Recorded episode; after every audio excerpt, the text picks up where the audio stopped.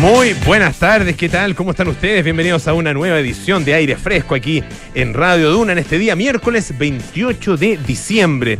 Estamos como siempre en el 89.7 en Santiago, 104.1 en Valparaíso, 90.1 en Concepción y 99.7 en Puerto Montt. También estamos en el canal 665 de BTR. Pueden utilizar para escucharnos nuestra aplicación Radio Duna o entrar a duna.cl, donde está absolutamente toda nuestra programación. Están las entrevistas, por ejemplo, la entrevista a la ministra del Interior, a quien eh, realizaron hoy día Nicolás Vergara y Matías del Río en Hablemos en Off. Eh, muy interesante la entrevista a Carolina Toá, eh, entre otras cosas. Ah, por supuesto, está esa entrevista y están bueno, todos nuestros programas ahí en nuestros podcasts. También los pueden encontrar en Apple Podcast, Spotify y las principales plataformas de podcast. Hoy tenemos nuestra sección sin spoilers con Paula Frederick. En algunos minutos más nos trae novedades en el mundo audiovisual. Y también vamos a conversar sobre un regreso, un, regreso que siempre es bienvenido, el de La Negra Esther.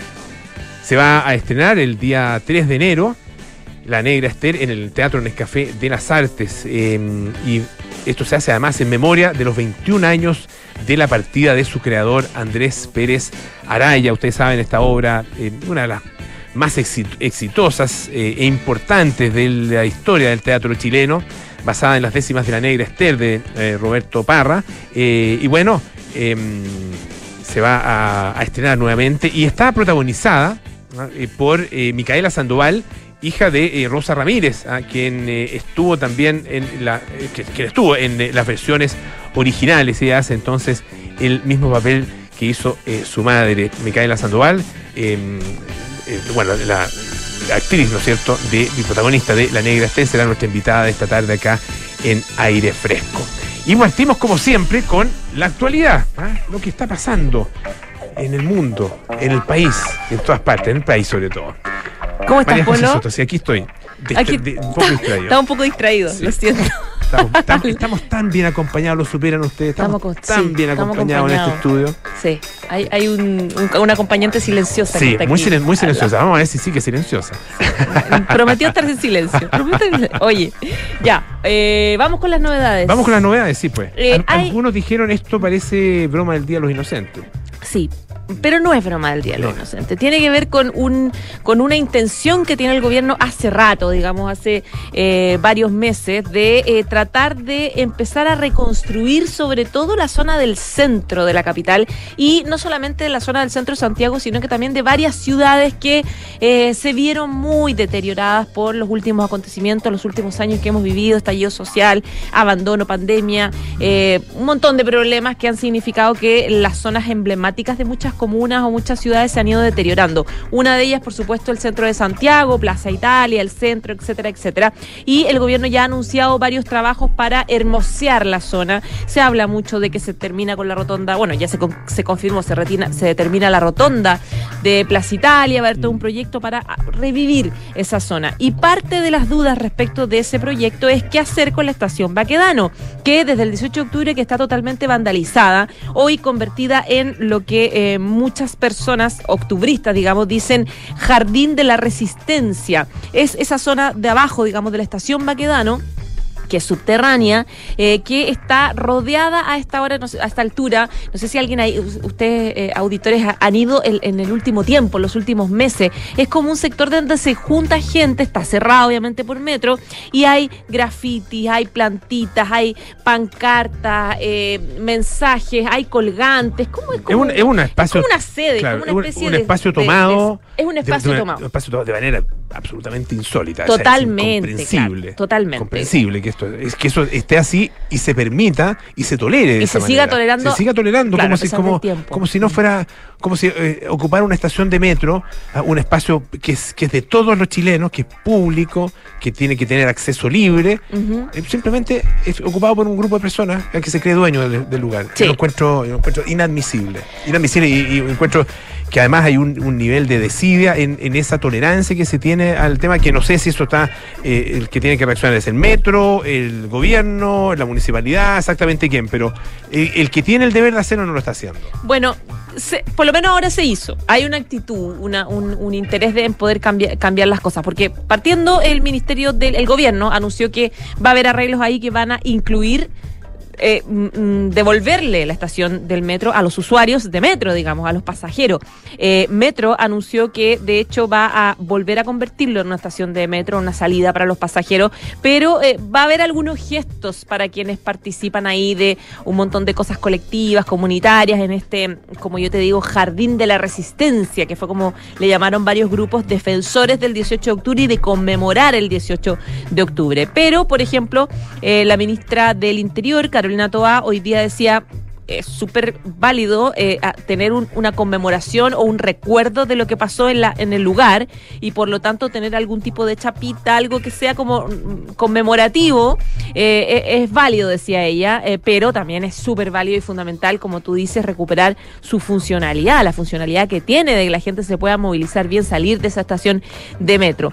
y hoy día en una una cuña que daba eh, Guillermo Muñoz, el director de Metro en el Mercurio. Él ya lo confirmó, decía que eh, el desarrollo del espacio público eh, va a empezar a mejorar y la idea es que es mejorar ese espacio público y dar, dar retomar, digamos, esa salida que se convierta en una salida para los pasajeros, pero también validar la construcción colectiva y de la memoria. Eso pasa por alguna, alguna señal de construcción que se haga ahí mismo, que incluye incluya algo para la memoria de lo, de lo que pasó. Eh, pero claro, además, decía el, em, el director de Metro, eh, los pasajeros tienen que tener este principal vía de acceso eh, para poder facilitar sus viajes. Sobre el tema, por ejemplo, hablaba hoy día el subsecretario de Desarrollo Regional, que es Nicolás Cataldo, que decía que cuando hay una pérdida de vida humana, cuando hay vulneraciones a los derechos humanos, siempre uno tiene que recordar y por lo tanto planteaba el recordatorio en verdad es válido, es válido que exista alguna cosa alusiva a la época porque efectivamente fue un espacio muy emblemático de ese, de ese periodo.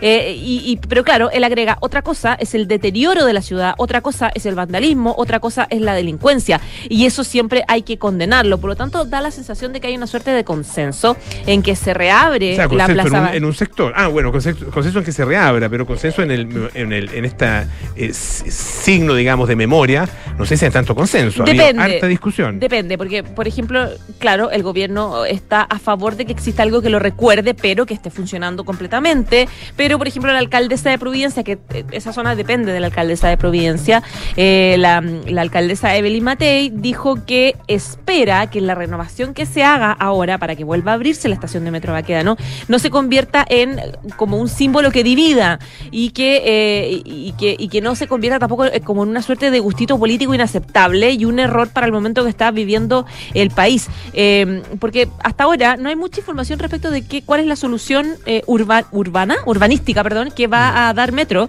pero se plantea que, eh, que podría dejarse una escalera para ingresar a la estación, además de otra para acceder a una suerte de memorial.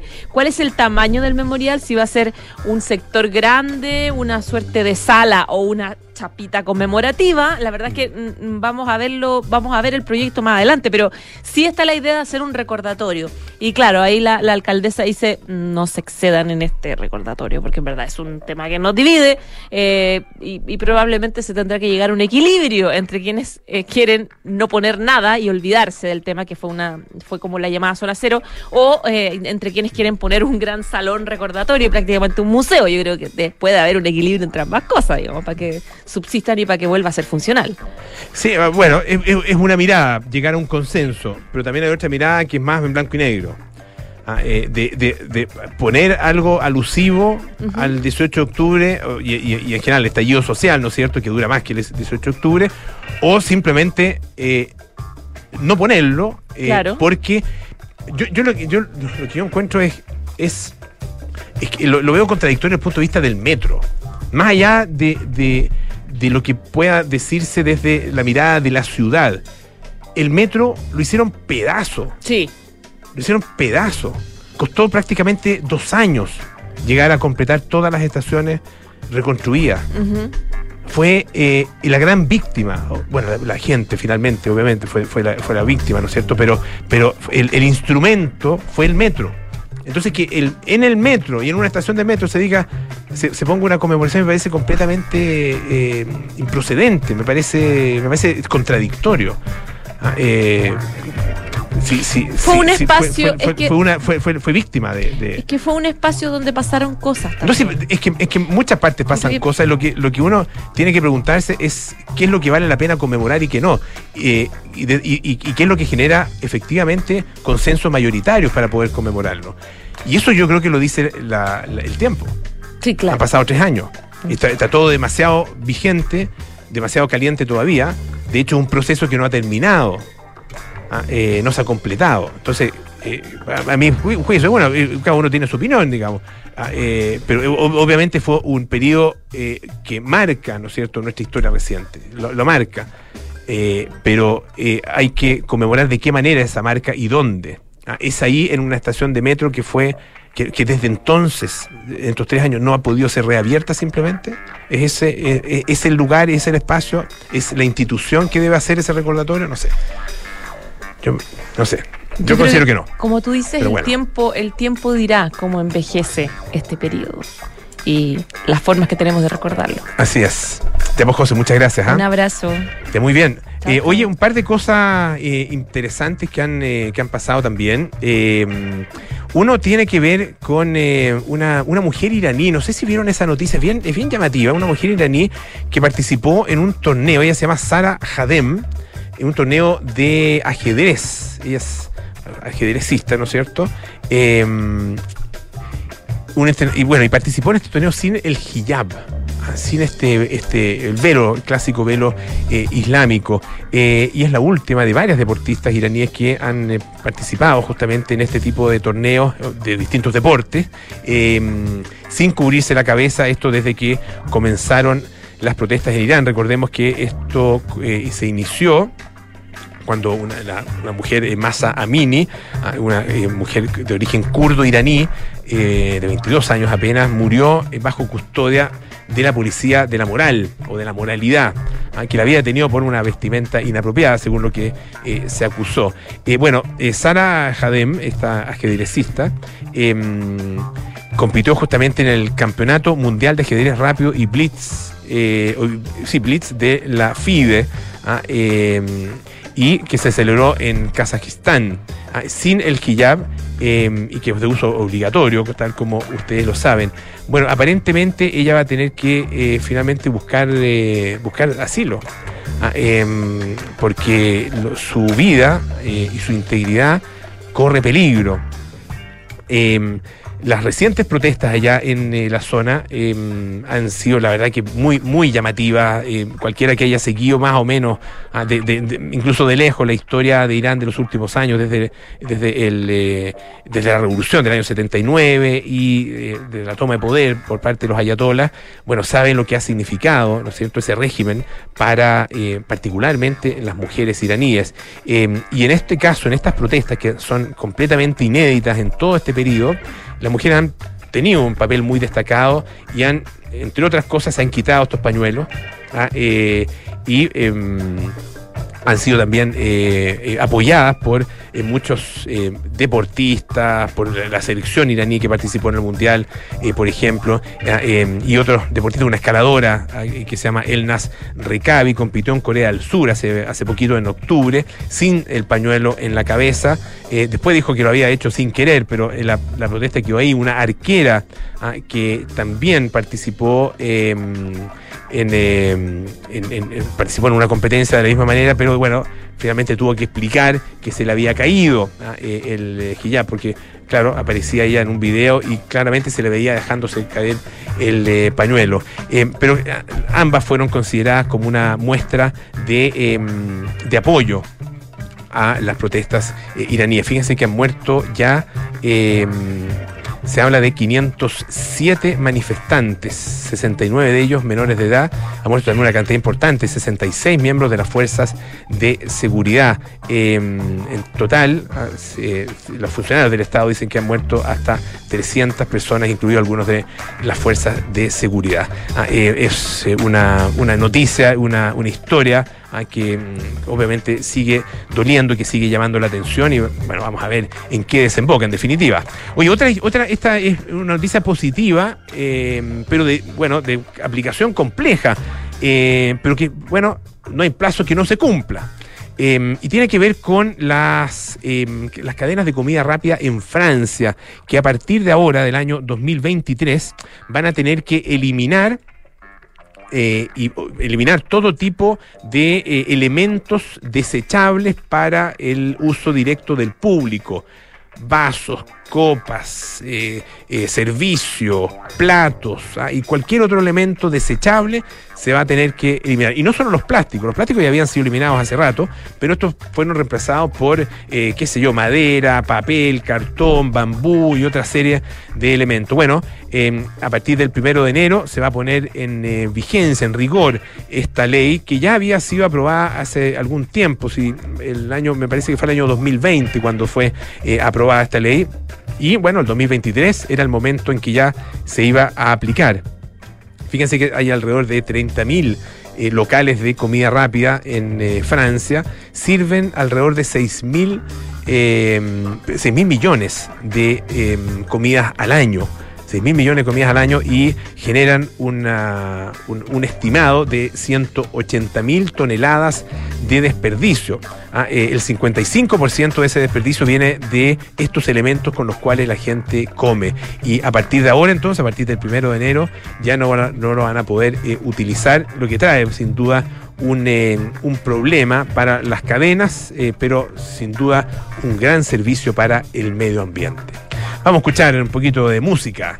Este es el gran Barry White. You're the first, you're the last, my everything.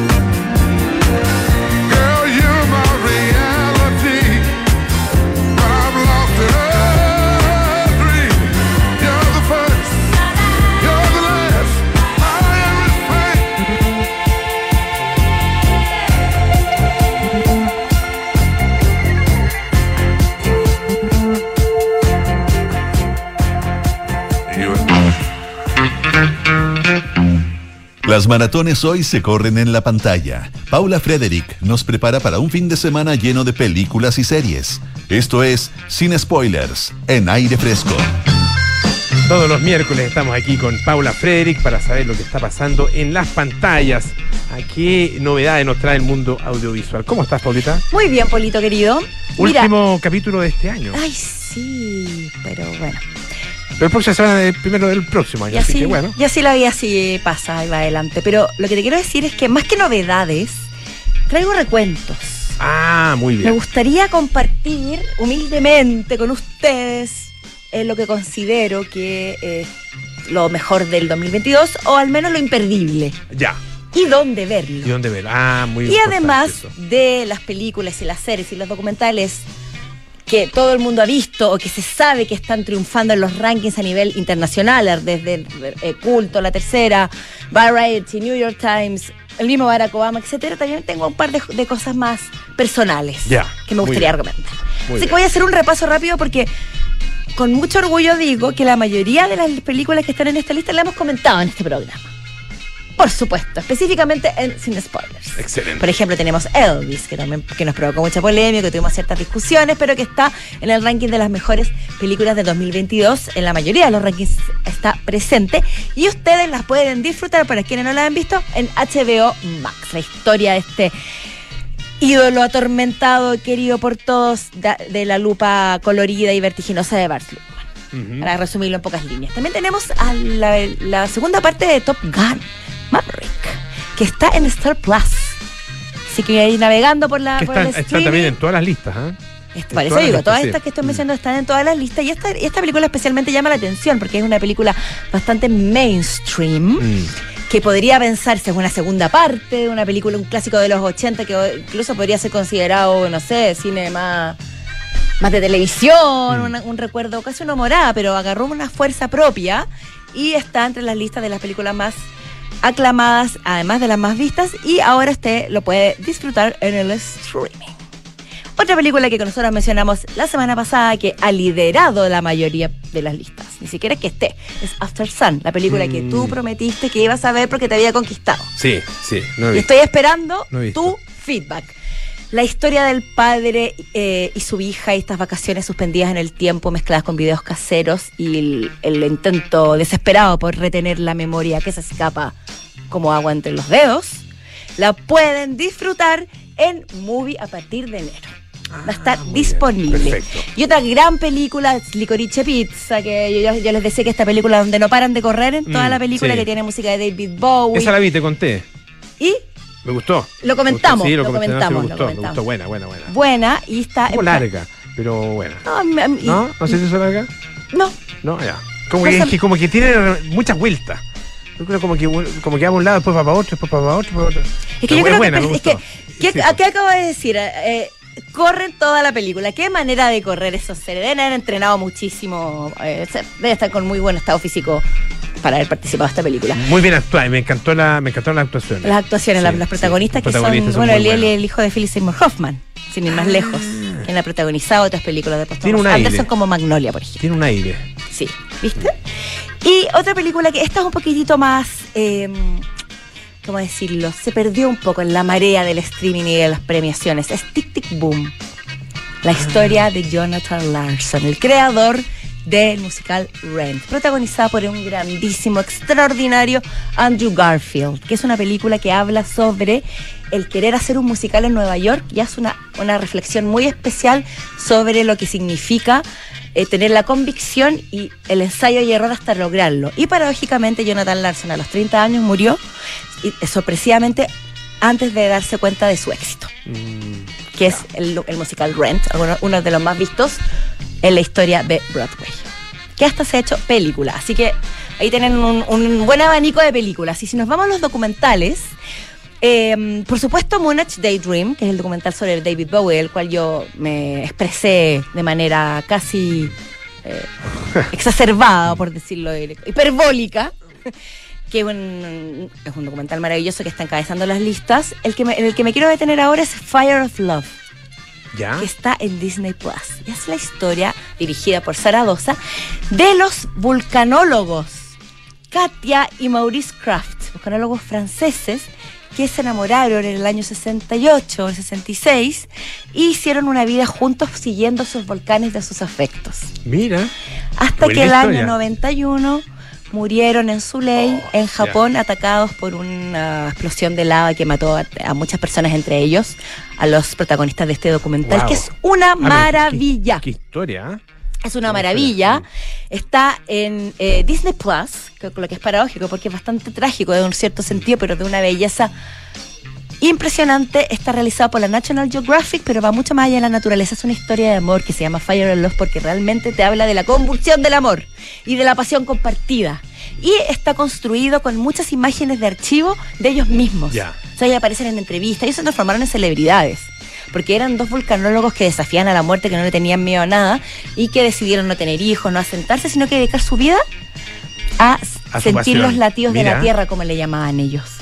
Genial. Entonces, una oda al amor en su máxima expresión y de manera muy metafórica, eh, como una lava que corre infinita por las venas, no sé cómo decirlo. Así que muy recomendado, por favor, véalo. Y además, la historia de ellos comienza a contarse en otro gran documental, pero que este es del año 2016, que es Into the Inferno, dirigido por Werner Herzog, que habla sobre la relación entre los humanos y los volcanes. Los volcanes. Así que entre muchísimos documentales maravillosos que están dando vueltas, yo recomendaría encarecidamente Fire of Love, La tragedia le pusieron de Katia y Maurice Kraft. Ya. Y yo sinceramente no creo que haya sido una tragedia porque ellos en varias entrevistas incluso dijeron, eh, si morimos el- la próxima expedición no nos importa. Como lo que pasa a veces con los montañistas o gente que alguna parte de ellos les dice que, que su muerte va a ir por son, ahí. son muertes trágicas, pero que tienen un. eh, Un sentido... un- sí, sí, un, un sentido eh, trascendente. Ah, eh, y, y- y para, y para las personas.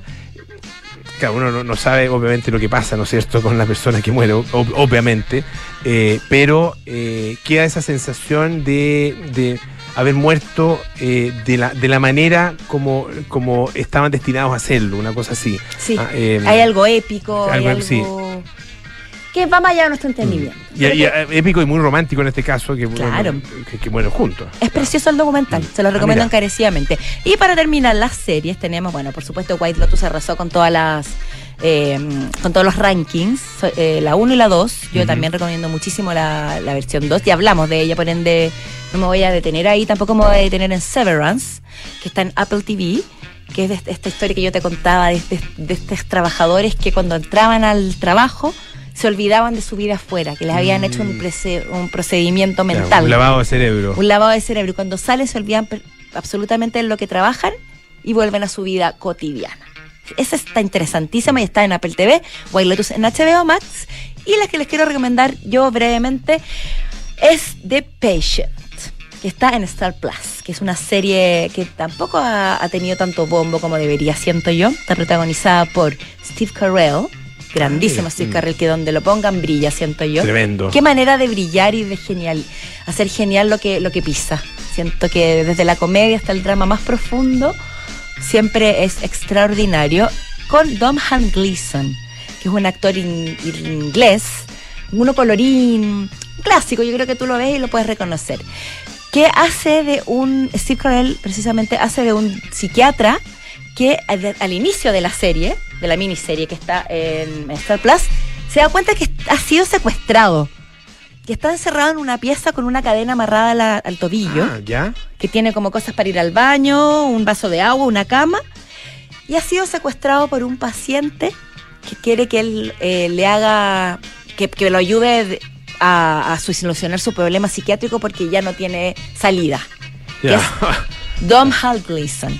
Y a medida que se desarrolla la serie, uno va viendo cuál es el rollo, digamos, de Dom Gleason, quien era un paciente de este doctor, que él sentía, se sentía frustrado porque no había logrado ayudarlo.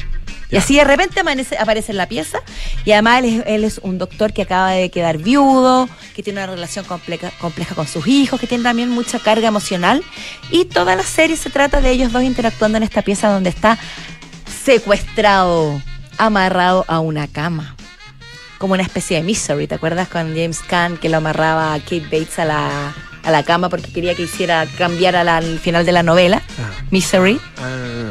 Una gran película de una novela de Stephen King. Pero bueno, así que está interesantísima, es muy intensa, tiene grandes momentos de tensión, se pasa muy rápido, pero son capítulos cortos, son 10 capítulos en total, por ende también es un formato que uno agradece bastante. Y es de las series que siento yo que hay que rescatar porque se pierde un poco en la marea de... mm, Me tinca, me, me tincó esa. Sí. Así que, Eh, bueno, eh, eh, es, drama? ¿Es, A ver, tragicomedia? imagínate- ¿O es, eh, o es, es thriller? no, no, no, no, no, no, no diría que tiene precisamente eh, comedia, la verdad. Ya. Es absurda, es, un, es, negra. Mm, Porque este, el personaje de Domham, de Gleeson, que es excelente, va revelando a poquito todos sus- sus bemoles y su manía y, y se, se revela peligroso, digamos, no les quiero contar mucho más allá. Entonces, la entonces eh, eh, es interesante como se empieza a generar un poco el fenómeno de Estocolmo, ¿no? que el, el psiquiatra se empieza a entregar a... Al principio se resiste, pero después se entrega a analizar a este paciente que lo tiene cautivo y a resolver el problema en el que él mismo está metido para poder salir de ahí de manera iriosa, no quedarse para siempre encerrado ¿Dónde en su está esta sótano. serie? En En Star Plus. Star Plus, perfecto. Así que ahí tienen hartas cosas para ponerse al día, para que no queden fuera en las conversaciones, para que no se sientan at cuando lean los rankings. Ahí ya le, y más encima está todo al alcance de la mano porque por aquí y por allá, sea Netflix, HBO, etcétera, puede encontrar alguna de estas películas. Excelente. Paula Frederick, como siempre, muchísimas gracias. ¿ah? Gracias a ti por Sin spoilers aquí en aire fresco. La Universidad San Sebastián destaca con orgullo el primer lugar nacional en investigación en el área química según el ranking Simago del 2022. Universidad San Sebastián, vocación por la excelencia. Y sigue evolucionando con Renault Arcana, descubre la verdadera maniobrabilidad y buen rendimiento con su transmisión automática de 7 velocidades y su paddle shift. Maneja cómodamente con Renault Arcana, la evolución del SUV. Cotiza el tuyo en Renault.cl. Hacemos un corte, volvemos con más aire fresco. Esto es Radio Duna. Universidad San Sebastián se enorgullece de anunciar su nueva alianza académica y científica con Winso. Juntos construirán uno de los centros veterinarios más grandes del país para la atención de animales domésticos, de fauna silvestre y rehabilitación de fauna nativa, donde se desarrollará docencia e investigación. Esta alianza es un nuevo compromiso de la USS con la formación de profesionales que fortalecerán el desarrollo de un medio ambiente sostenible. Conoce más en uss.cl. Universidad San Sebastián. Vocación por la excelencia. Oye, está lindo tu auto. Te felicito. Es un SUV, ¿verdad? No, es la evolución del SUV. ¿Cómo es eso? Es la evolución del SUV. ¿Eh? Es amplio, tiene onda, es súper tecnológico. Mira tú, ¿eh? me gustó. Renault Arcana, la evolución de SUV, con un diseño único interior y exterior. Potente y eficiente motor turbo con 150 HP, que rinde hasta 19,6 kilómetros por litro, 475 litros de capacidad en su maletero. Y para mayor seguridad, 6 airbags integrados y cambios dinámicos gracias a su Paddle Shift. Cotiza el tuyo en Renault.cl y súbete a un Renault Arcana. Derco Center. Dennis Wilson vivió buena parte de su vida a la sombra de su hermano Brian, líder y cerebro de los Beach Boys. Rebelde y mujeriego, Dennis encarnó la imagen del surfista de California, pero también se rindió a los excesos de su condición de estrella. Su historia también tuvo un episodio oscuro y polémico que lo involucró con Charles Manson y que terminó por enturbiar su exiguo legado como artista. Esta es la historia que revisaremos hoy desde las ocho y media en Sintonía Crónica Epitafios. Dennis Wilson, el Beach Boy caído en desgracia, en Duna, sonidos de tu mundo. Amor, activa la alarma, cierra la puerta y vamos, que se hace tarde. A ver, del viejito para...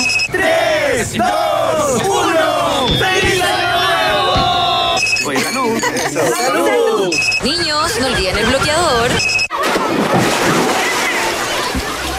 Activa Verisur. Activa tu tranquilidad y protege a los que más quieres. Llama al 600-385-0000 y calcula online en verisur.cl. Estás en aire fresco con Polo Ramírez. Bueno, ya estamos de vuelta aquí en aire fresco y tenemos el placer de recibir en eh, nuestro estudio a la protagonista de La Negra Esther. Ella eh, lleva haciendo este papel ya un buen tiempo, alrededor de 10 años. Estamos con Micaela Sandoval, que eh, va a presentar además junto con todos, por supuesto, el elenco de La Negra Esther.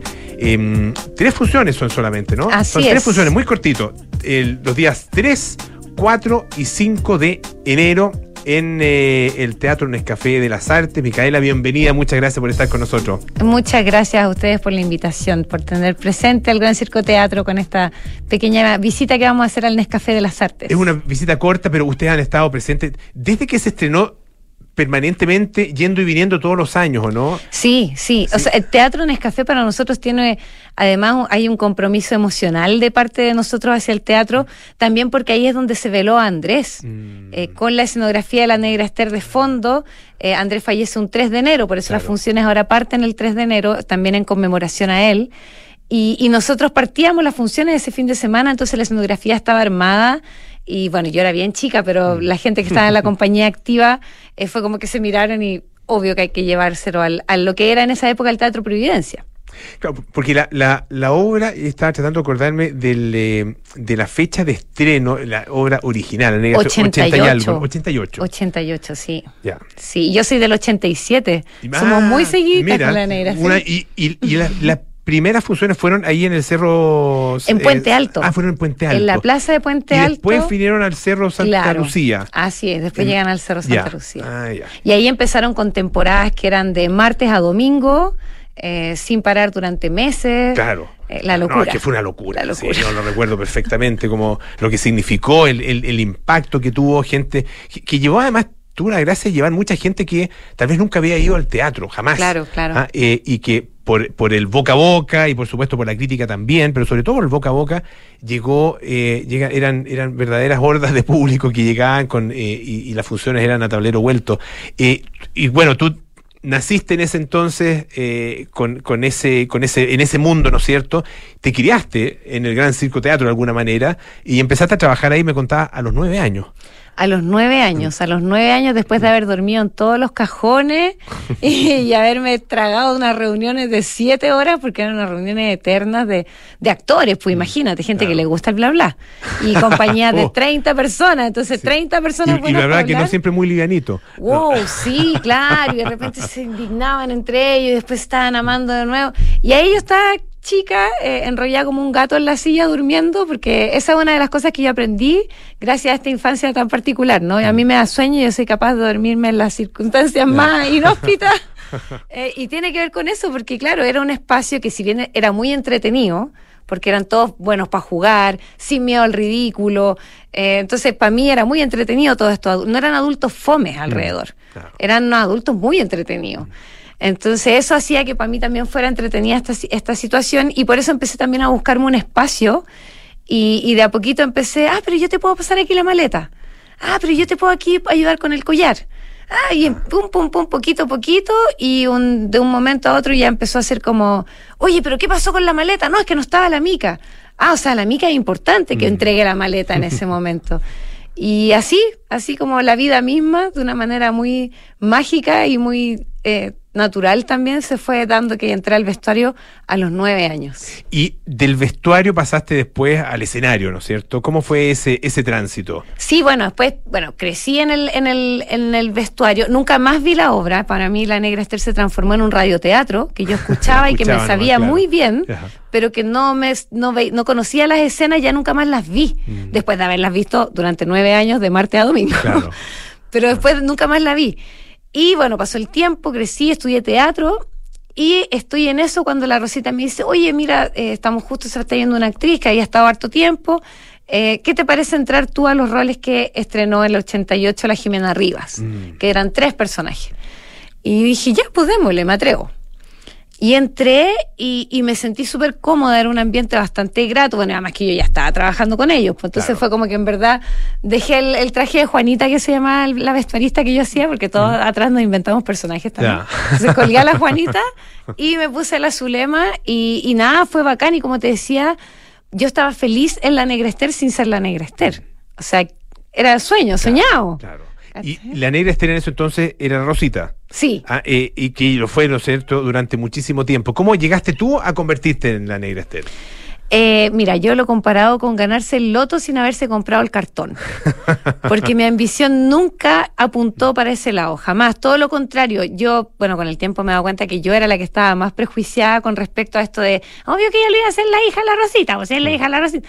Porque después pasó que me vieron compañeros que habían estado conmigo con la Rosa antes y todos era como, pero obvio que tenías que hacerlo tú, ¿quién más lo podría haber sacado en tres semanas? Estaba acá. Entonces me empecé a dar cuenta que era yo la que quizás prejuiciaba a mi gremio eh, al pensar que iban a tomarlo de una manera súper negativa y no fue así.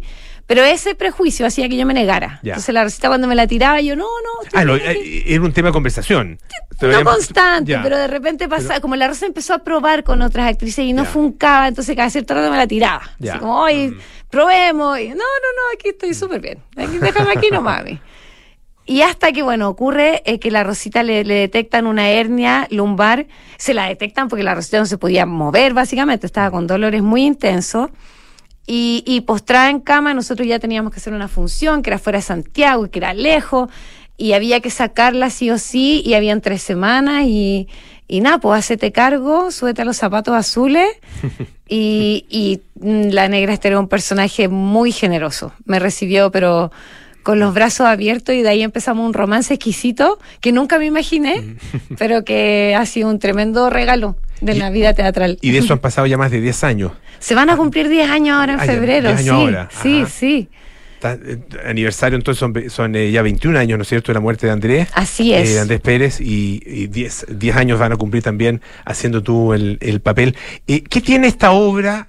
Ah, Les recuerdo, estamos eh, conversando con Micaela Sandoval, protagonista de La Negra Esther, que se va a presentar eh, junto con el Gran Circo Teatro en el Teatro Nescafé de las Artes los días 3, 4 y 5 de enero. Eh, eh, después les vamos a, ir a contar sobre el tema de las entradas, el horario, qué sé yo, y cómo, cómo comprarlas, por supuesto. ¿Qué tiene esta obra que ha permanecido desde el año 88 eh, y sigue tan, tan vigente y sigue, sigue siendo de las favoritas del público? Yo creo que tiene que ver con una visión, bueno, de su director que quedó plasmada en esta obra de arte, que es patrimonio vivo de, nuestro país, eh, y también con una visión que tiene el Gran Circo Teatro a la hora de abordar eh, distintas temáticas, ¿no? Porque además el Gran Circo Teatro es una compañía que, se ha paseado por diversos temas también en sus más de 30 años de creación. Y yo creo que si hay, hay algo en lo que siempre eh, logramos ponernos eh, de acuerdo sin decirlo, hay algo que es tácito en esta, en esta agrupación, que es eh, el respeto hacia los personajes más nobles, eh, hacia los personajes más marginados. Hay hay un, hay un cariño, porque también nosotros, muchos de nosotros venimos también de esos espacios, entonces, eh, por supuesto que hay un, unas ganas de ser eh, tratados con respeto, con cariño, eh, y eso yo creo que la gente lo valora porque, porque es el común de la gente el que va también a ver La Negra Esther. Eh, si bien es cierto, es una obra transversal en ese sentido, eh, por supuesto que son personajes, los que estamos nosotros representando son personajes marginales. Claro. La Negra Esther es una prostituta. Eh, Roberto no lo presentamos como el Roberto Parra del final de su, cuando ya la familia Parra estaba consolidada, ¿no? Es Roberto Parra eh, curadito tocando en el Luces del Puerto, en un puerto que además está súper olvidado, que es San Antonio. O sea, es de ese mundo del que nosotros extraemos estos personajes para tratarlos con, con el cariño, y el afecto y el respeto que se merecen. No porque la negra Esther sea prostituta va a andar mostrando el bretel ni la enagua. No es necesario. Nosotros acá hablamos de la mujer que hay detrás de esa, de esa prostituta, sí, pero hay una mujer, una mujer que se enamora, que siente rabia, que siente pena, y es allá donde nosotros apuntamos nuestros personajes, no hacia la caricatura, y yo creo que eso es finalmente lo que la gente agradece y, y va a buscar cuando va a ver la negra Esther. Claro, y está, eh, por supuesto, eso contenido en el texto eh, y está también contenido en la, la creación, ¿no es cierto?, artística de, de esta obra, ah, eh, que es, que es eh, producto de la genialidad de, de Andrés Pérez, pero también de, todo el resto de un equipo Claro que ha que ido, sí. que ha ido- que eso, que eso es lo notable también, ha ido em, de alguna manera heredando, ¿no es cierto?, y, y manteniendo viva esta herencia. Y te quería preguntar si ha ido también evolucionando de alguna manera. O sea, eh, la negra Esther vista, eh, vista hoy, en 2000, ya 2023, ah, la Claro. próxima semana, eh, ¿en qué se diferencia de la del año 88? Eh, Son países distintos, completamente Sí, distintos. sí. Son intérpretes distintos. Bueno, también, intérpretes sí, distintos claro. también. Claro. Eh, yo- todos, todos, ¿no? Y no queda nadie de la. no, de nadie, la nadie, ya está muy viejito, ya todo. No Para la, ne- pa' negra, por lo menos. Hay un par que son más o menos de mi edad, así que no la- eso. Eh, Me gustaría verte subiendo la escalera. no, para la, negra una obra muy exigente, dura tres no, horas. Físicamente, súper exigente. Dura, sí. claro, ya estar tres horas ahí sobre el escenario es, es, es una pega no menor. La- lo veo también en mis compañeros que, que, que son más grandes también. Eh, es súper exigente como, como trabajo físico también. Eh, mm, lo que me preguntabas era... Eh, Es el, la- si, si ha tenido evolución. Ah. Sí, ¿Cómo, cómo, cómo, cómo va incorporándose eh, los, los cambios, las transformaciones sociales y el tiempo en que la obra eh, se va presentando? Ah, cómo- o, o eso es, es, es parte de la maravilla del arte, que siempre se puede leer distinto. Bueno, en el caso de la, de, de la negra Esther, el- la invitación que se nos hace a nosotros cuando vamos a, a- a tomar alguno de los roles, eh, siempre la imagen, nosotros como, a- como Gran Circo Teatro trabajamos mucho con imágenes. Y la imagen a la que se nos invita es a que vamos a ser parte de una foto sepia que está en el Museo del Louvre.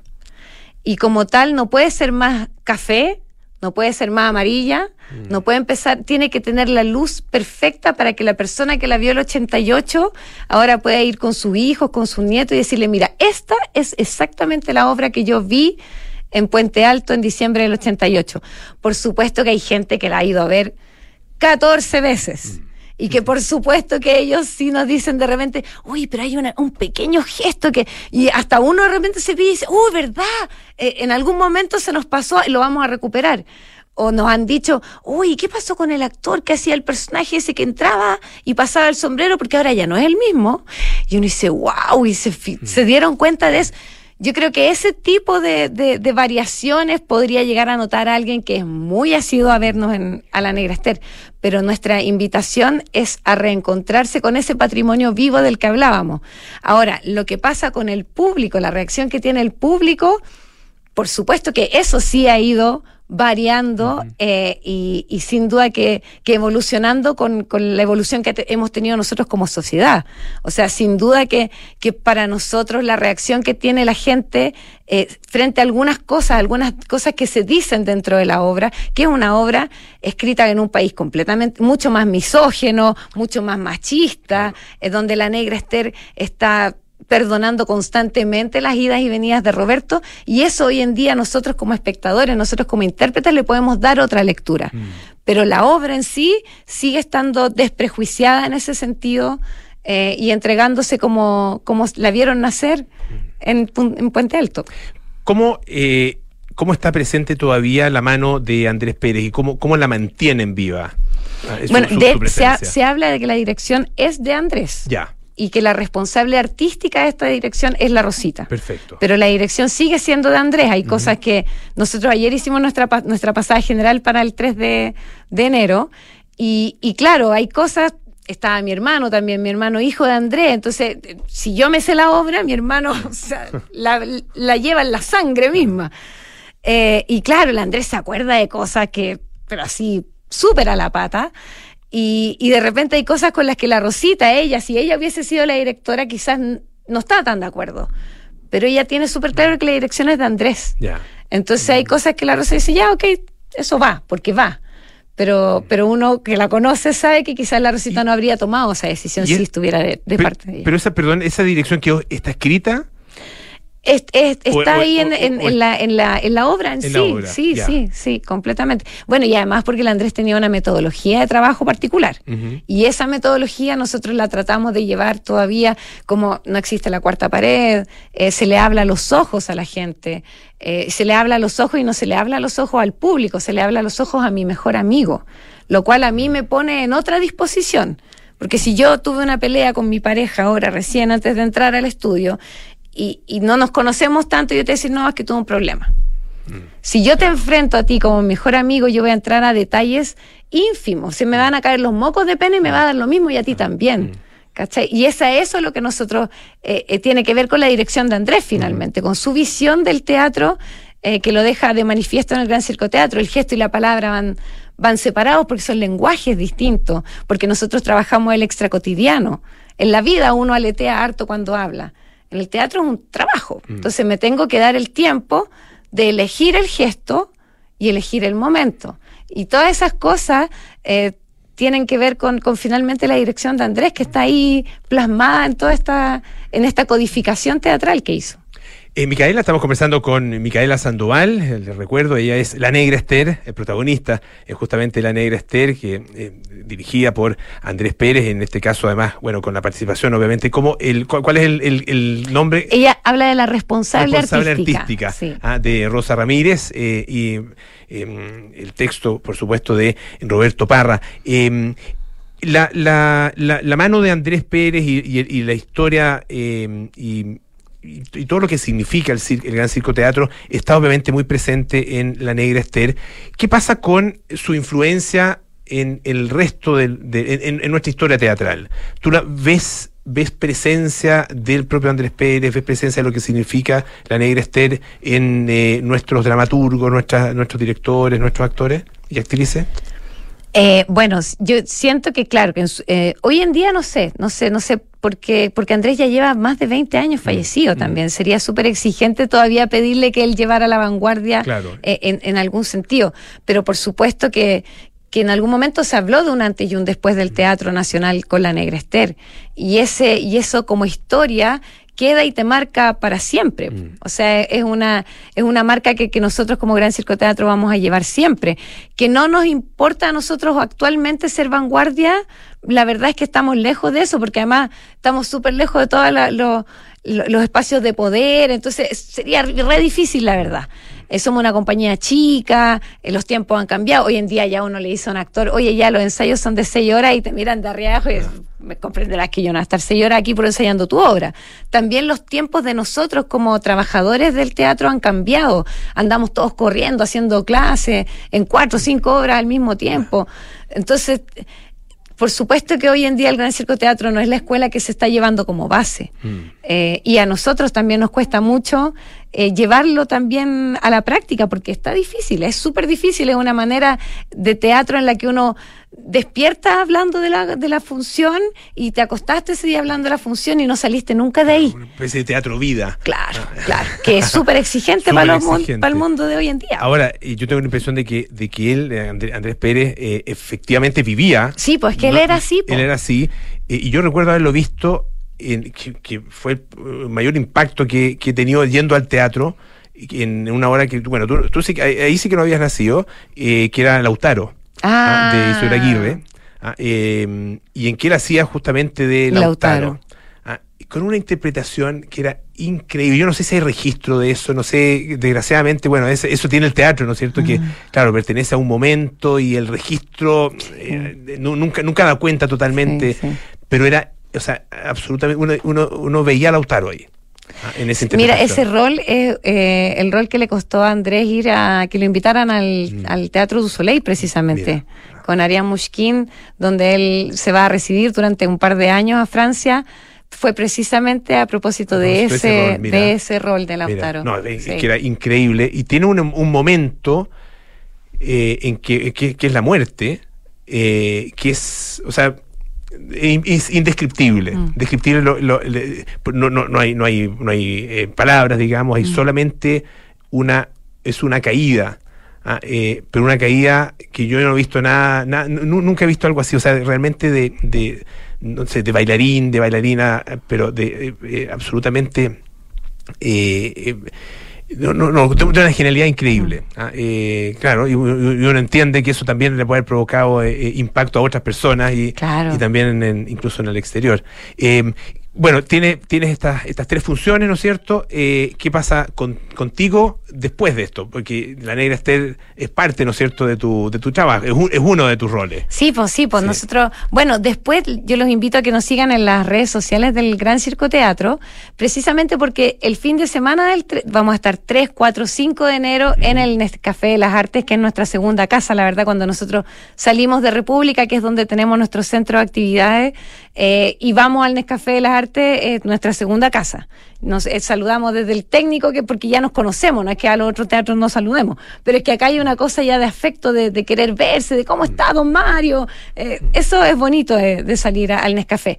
Pero después, ese mismo domingo 8, entiendo que es de enero, vamos a estar en, en la cuna de esta historia de amor y desamor, en San Antonio. Ah, mira. con ya. la Ah, negra muy Esther. bien. Así que ahí los, por eso los dejo invitados a nuestras redes, porque ahí vamos a estar compartiendo lugares, horas, eh, si hay que retirar entradas, si no, si hay que llegar por donde llegaba.